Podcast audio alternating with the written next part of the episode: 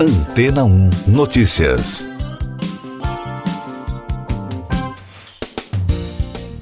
Bom dia. A Meta, administradora do Facebook e Instagram, anunciou que desmantelou uma rede de desinformação na China. O esquema era responsável por divulgar conteúdos sobre temas políticos delicados na Europa e Estados Unidos.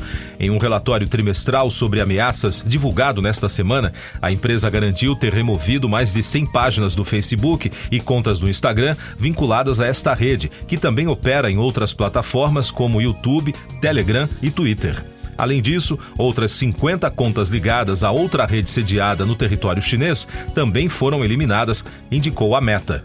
O relatório afirma que essas últimas redes experimentaram uma série de táticas inéditas em operações baseadas no país. As estratégias descobertas incluem a criação de uma empresa de mídia de fachada no Ocidente, a contratação de redatores independentes em todo o mundo e a cooptação de uma ONG na África. De acordo com a agência France Press, embora a Meta tenha removido algumas contas, grande parte do conteúdo continua online, inclusive no Twitter. As mensagens divulgadas vão desde conteúdo com foco na Europa até temas que dividem a população americana. Também existem postagens que defendem a posição de Pequim sobre sua política na região ocidental de Xinjiang, onde ativistas acusam as autoridades de prender mais de um milhão de uigures e outros muçulmanos em campos de reeducação forçada. No mês passado, as autoridades americanas também afirmaram ter indiciado um grupo de agentes do Ministério de Segurança Pública da China, alegando que eles comandavam uma série de contas nas redes sociais que espalharam mensagens pró-Pequim. Mais destaques internacionais no podcast Antena 1 Notícias.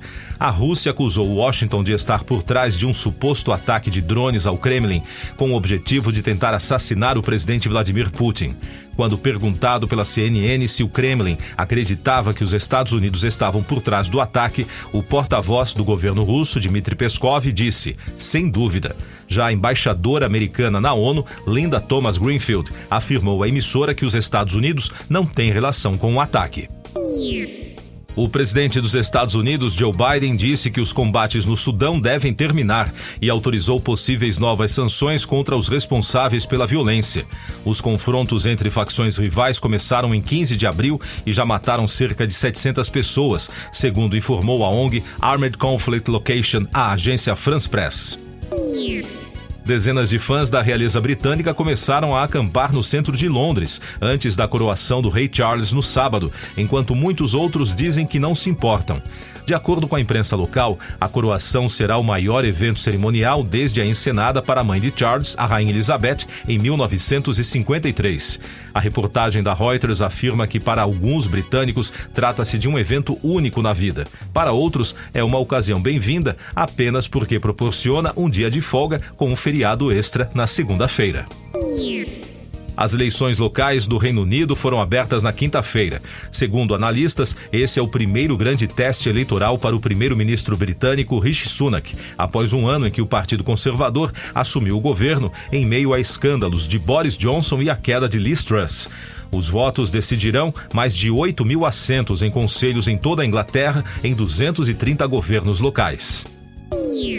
A Câmara dos Deputados da Itália aprovou de forma definitiva um decreto-lei do governo da Premier Giorgia Meloni, que está em vigor como medida provisória para combater os fluxos migratórios no mar Mediterrâneo.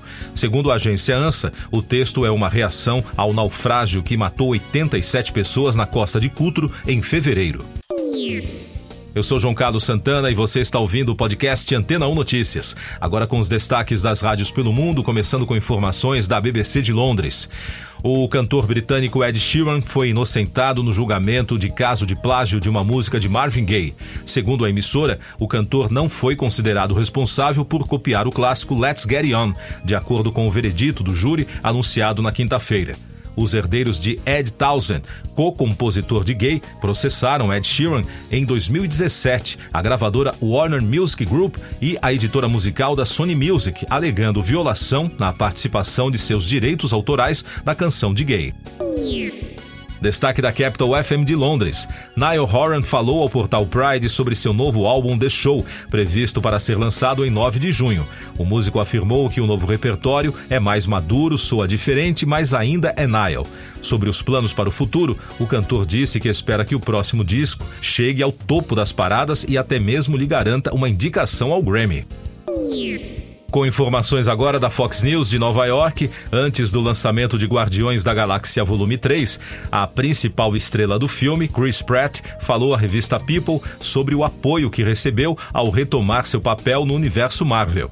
Ele revelou que nenhum apoio se compara ao de seu sogro, o astro do cinema e ex-governador da Califórnia, Arnold Schwarzenegger. Pratt é casado com a filha mais velha de Schwarzenegger, Catherine. O filme programado para estrear nesta sexta-feira é estrelado por Zoe Saldana, Vin Diesel e grande elenco. Outro destaque da Fox News: a emissora americana repercutiu a informação do britânico The Sun sobre Taylor Swift. Segundo o jornal, a cantora estaria se aproximando do também cantor Matt Healy, vocalista da banda The 1975. Enquanto Swift está se preparando para uma apresentação em Nashville, no Tennessee, neste fim de semana, os cantores estariam com planos de assumir o relacionamento publicamente, de acordo com relatos. Os representantes de Swift não responderam ao pedido de comentário da Fox News Digital e a equipe de Healy disse que não tinha nada a acrescentar. Siga nossos podcasts em antena1.com.br. Este foi o resumo das notícias que foram ao ar hoje na Antena 1.